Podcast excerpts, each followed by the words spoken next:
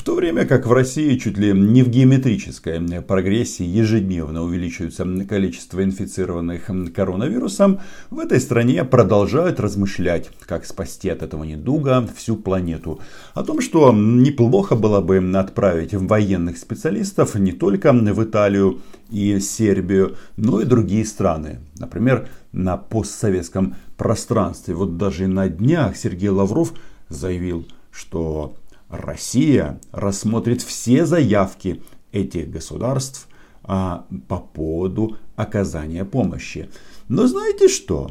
А на фоне этой пандемии почему-то в России вообще перестали говорить о оккупированном Донбассе. Здесь все очевидно. Сейчас переговоры остановлены, по сути, по, э, так сказать, концептуальным вопросам. И зачем говорить о Донбассе, если, а, по сути, не получается им шантажировать Украину. Об этом сегодня поговорим. Меня зовут Роман Цымбалюк, я корреспондент агентства Униан в Москве. Подписывайтесь на мой YouTube канал. Здесь мы называем вещи своими именами. Я промониторил сайт Россия-24, это федеральный новостной телеканал, и о Донбассе там последние две недели практически не вспоминают. Исключение сегодняшний день и обмен военнопленными. Правда, здесь важно уточнить, что многие украинские СМИ и даже агентство Унян, к сожалению, делает, ну так, как мне кажется, ошибку в формулировках. Потому что пишут, что обмен произошел между э, ДНР и Украиной. На самом-то деле между Украиной и а, Российской Федерацией посредством оккупационных администраций. И чтобы в этом убедиться, достаточно зайти на сайт Российского государственного агентства ТАСС. 16 апреля 9.52 Грызлов уточнил, сколько удерживаемых лиц передали Киев и Донецк. Грызлов это человек, который занимает должность полпреда России в контактной группе по урегулированию знаете, э, что э, в этом сообщении уже не так? Не в контактной группе, а в трехсторонней контактной группе Россия, Украина и ОБСЕ. И он нам тут сообщает еще, что договоренность удалось достичь только после подключения высшего уровня администрации. Потому что, мол, Украина не соглашалась. Администрации кого? Ну, у нас офис президента, администрации, наверное, президента России. Эта публикация сама по себе демонстрирует, что никаких республик нет, а есть оккупированная территория Российской Федерации. Давайте-ка еще раз взглянем сюда э, повнимательней. Что здесь э, лично мне э, режет глаза? А вот эта вот фотография. Потому что здесь э, по какой-то неведомой причине парни в российской военной форме. Товарищи за поребрика наверняка скажут, да нет, они купили это в военторге. Ну, так вот, э, с помощью этого военторга и российских переговорщиков а, в Минске, и российских представителей в российской военной форме на земле, и а, формируется эта так называемая гражданская война. Но а, на фоне того, что все молчат по поводу будущего Донбасса после пандемии, и здесь возникает вопрос, узнаем ли мы этот регион после того, когда будет а, снят карантин, или он окончательно а, изменится до неузнаваемости.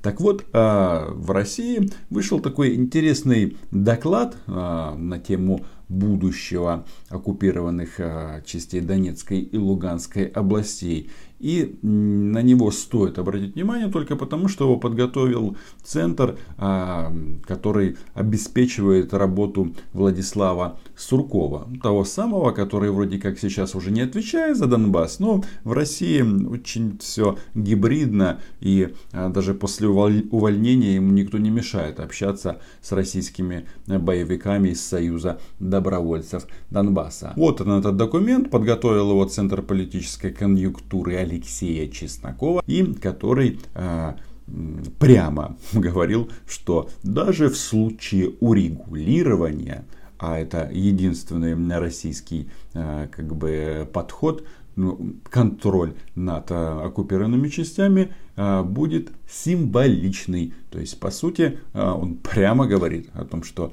россияне не собираются уходить из Донецкой и Луганской областей. И вот по поводу прогнозов на 2020 год. Он неутешительный они продолжат э, усыплять оккупированные территории, пилить заводы, а, а население оттуда будет бежать. Но да, об этом тоже в России никто не говорит, потому что русским на эти территории и на людей, которые там живут, абсолютно насрать.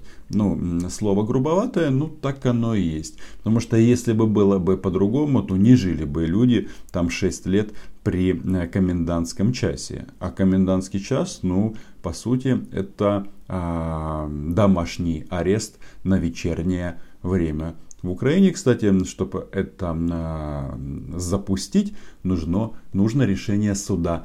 Но а, россиянам, как говорится, на оккупированных территориях закон не писан. Шесть лет народ там живет под домашним арестом. Так вот, а, пандемия коронавируса окончательно обнулила заявленную президентом Зеленским в начале года переговорную позицию Украины. Товарищи россияне считают, что на рациональное обсуждение нормандской четверкой предложений Киева по возвращению контроля над Донбассом до конца 2020 года после э, проведения выборов больше не представляется возможным. Но э, вообще-то э, можно, конечно, похвалить э, офис Зеленского за намерение вернуть Донбасс до конца года э, вследствие проведения выборов. Ну, давайте-ка будем честными. Если бы э, была бы такая возможность провести там выборы, это было сделано еще в 2015 году. А россияне эту территорию оккупировали не для того, чтобы Украина там проводила выборы. Тут они э, предполагают, что будет э, статус-кво сохранено до конца этого года и может быть какие-то изменения начнутся исключительно э, в следующем же, в 2021 году. Да, не знаю, узнаем мы потом Донбасс или нет, здесь любопытен вот этот пассаж, что для Зеленского статус-кво остается рискованным сценарием с точки зрения его долгосрочных политических последствий. Сохранение конфликта низкой интенсивности означает согласие с отказом от выполнения одного из ключевых обещаний его предвыборной кампании мира Донбассе и солидаризацию с повесткой радикального и активного националистического меньшинства при наиболее негативном развитии событий последнее может привести к сужению электоральной базы президента Украины и падению его популярности. То есть а, Зеленскому просто напоминают, что он является заложником Москвы, причем добровольным. Ведь именно он обещал, что принесет мир на восток Украины. Но обещать, конечно, можно, но а, когда была избирательная кампания, это одно, а сейчас можно называть вещи своими именами. И как бы нужно сказать, что мир а, на этой части Украины, он не зависит от позиции Киева, а зависит исключительно от Москвы. И поэтому они об этом пишут, что, мол, чувак, не пойдешь на капитуляцию, а, а нужно отдать должное Зеленскому, по сути, а, за год ничего в этом направлении такого концептуального сделано не было. Есть там вот эти вот огрехи но э, главное ядро сохранено, и э, русские этим очень недовольны. Тут они отмечают, что никаких выборов на Донбассе вместе с другими регионами Украины в октябре 2020 года уже не будет, ну, тоже мне новость. Но, а, что любопытно, вот, украинская сторона также подчеркивала, что тот план проведения выборов местных по всей Украине а, может быть реализован только при существенных уступках с российской стороны. Да-да, такая вот у нас гражданская война по времени передачи границы под контроль Киева, контроль над границей в день местных выборов и по трансформации силовой компоненты. В частности, разоружение поражения ополченцев, ну в смысле российских боевиков, кроме отвечающих за порядок милиции, а также вывод политического руководства республик в кавычках и всех иностранных граждан из зоны конфликта. И если обратите э, на этот э, пункт внимательно, то получается, что э, мы здесь узнаем позицию Зеленского по урегулированию. Вывод техники, вывод боевиков и выезд за поребрик так называемого политического руководства оккупированных территорий. Ну что ж, а, зрада про которую мы много говорим э, в части политики Зеленского, э, кажется, пока не произошла. И если это переговорная позиция, то она, ну, по сути, не сильно отличается от того, что было предыдущие годы. Но товарищи из Центра политической конъюнктуры сразу все ставят на свои места. Вот они пишут, что веские сомнения относительно реалистичности этого плана, плана Зеленского, были изначально у всех наблюдателей, поскольку Россия в принципе не соглашалась и не соглашается обсуждать какие-либо изменения текста Минских соглашений и увязывает проведение выборов с конституционной реформой в Украине. Парни здесь спят и видят, как Кремль пишет Конституцию Украины, ну для чего? Для того, чтобы обнулить украинское государство. Любят они это слово обнулить. Обнулить Конституцию, обнулить Украину, обнулить президентские сроки Путина и обнулить кого-либо на Донбассе. В данном случае хороший пример это судьба Гауляйтера Захарченко раз и обнулили его. Вот тут они тут перечисляют факторы, которые будут влиять на переговоры по Донбассу. Это пандемия коронавируса в Украине и на Донбассе. Но э, сама постановка э, вопроса, то есть формулировка вот этого предложения говорит о том, что, ну, мягко говоря, а, оккупантам а, разграбленный но под российским флагом Донбасс намного ближе, чем возврат его в Украину. Потом само подвешивание местных выборов, неопределенность относительно а, проведения нового саммита в нормандском формате. С большой вероятностью эта встреча не пройдет вообще в этом году, а может быть ее в принципе уже не будет, потому что как бы тупик а, Путин готов встречаться с Зеленским исключительно для того, чтобы он принял его условия. Нафига такие встречи? Потом еще э, тут указывается неспособность команды Зеленского э, договориться. То есть они уговорят о недоговороспособности украинской стороны. Чуваки, ну что же вы э, так э, интересно все э, тут пишете? То есть по мнению россиян, если их э, позиция не принимается к исполнению, это называется недоговороспособность. Хотя, по сути, Украины никаких тут возможностей для компромисса нет. Ну, разве что только дальше отступать. Ну, зачем нам это надо? Для этого нет никаких причин. Тут еще а, указывается в качестве факторов это падение рейтинга президента, ослабление контроля над парламентом. И вот резюме. В итоге Зеленский в настоящий момент находится в ситуации, когда объективно ничего не может предложить ни России, ни Донбассу, потому что не в состоянии на практике добиться выполнения этих предложений. А, ребятки, вы все время забываете э, вот этот ваш тезис о гражданской войне. Почему мы в принципе что-то должны предлагать России? Ну, насчет предложений для Донбасса, а, никакого Донбасса а, как а, какого-то отдельного субъекта нет.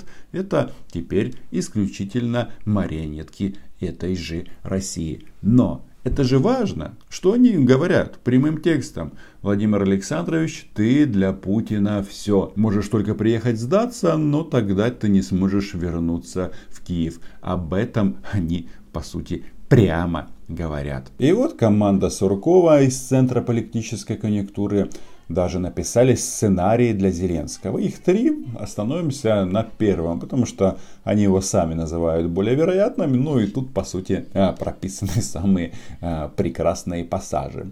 Рано или поздно Зеленскому придется признать, что возвращение контроля над Донбассом до конца года невозможно. Ну, мне кажется, оно с такой э, позиции России невозможно до конца следующего и э, еще одного года. И этих годов может быть очень и очень много. У украинского президента будет выбор из следующих сценариев поведения, каждый из которых не является оптимальным с точки зрения перспектив достижения политических результатов.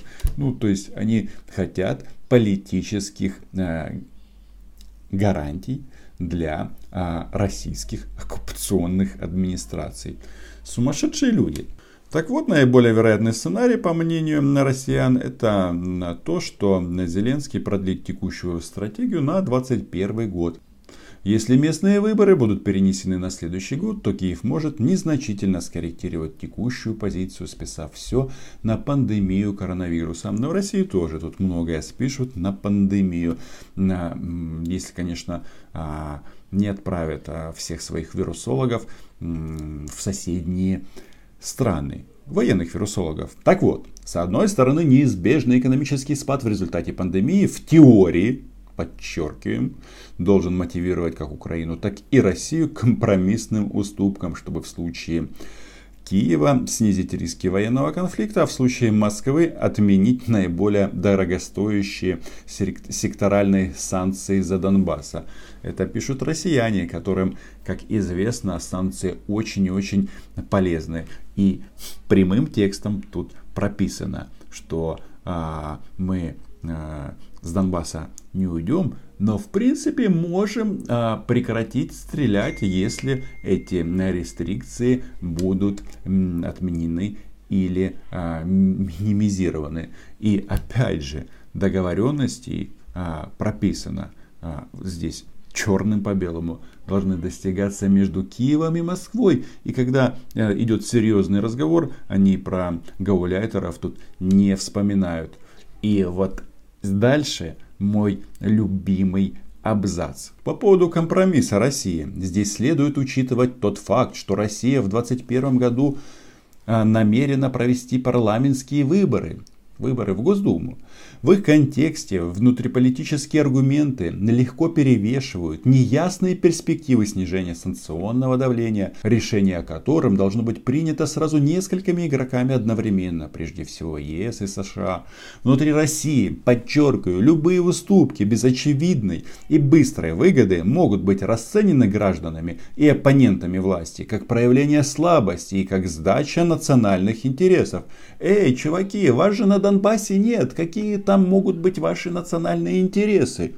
А оказывается, они есть. То есть тут говорят о том, что если Путин уйдет с Донбасса, то э, некоторые, ну, особенно вот эти вот российские имперцы, могут заподозрить, что Акела э, промахнулся, сидит в бункере и сдал русских. Конечно, с точки зрения вот этой части российского общества, то лучше, чтобы люди сидели при комендантском часе а там гордо развивался российский флаг.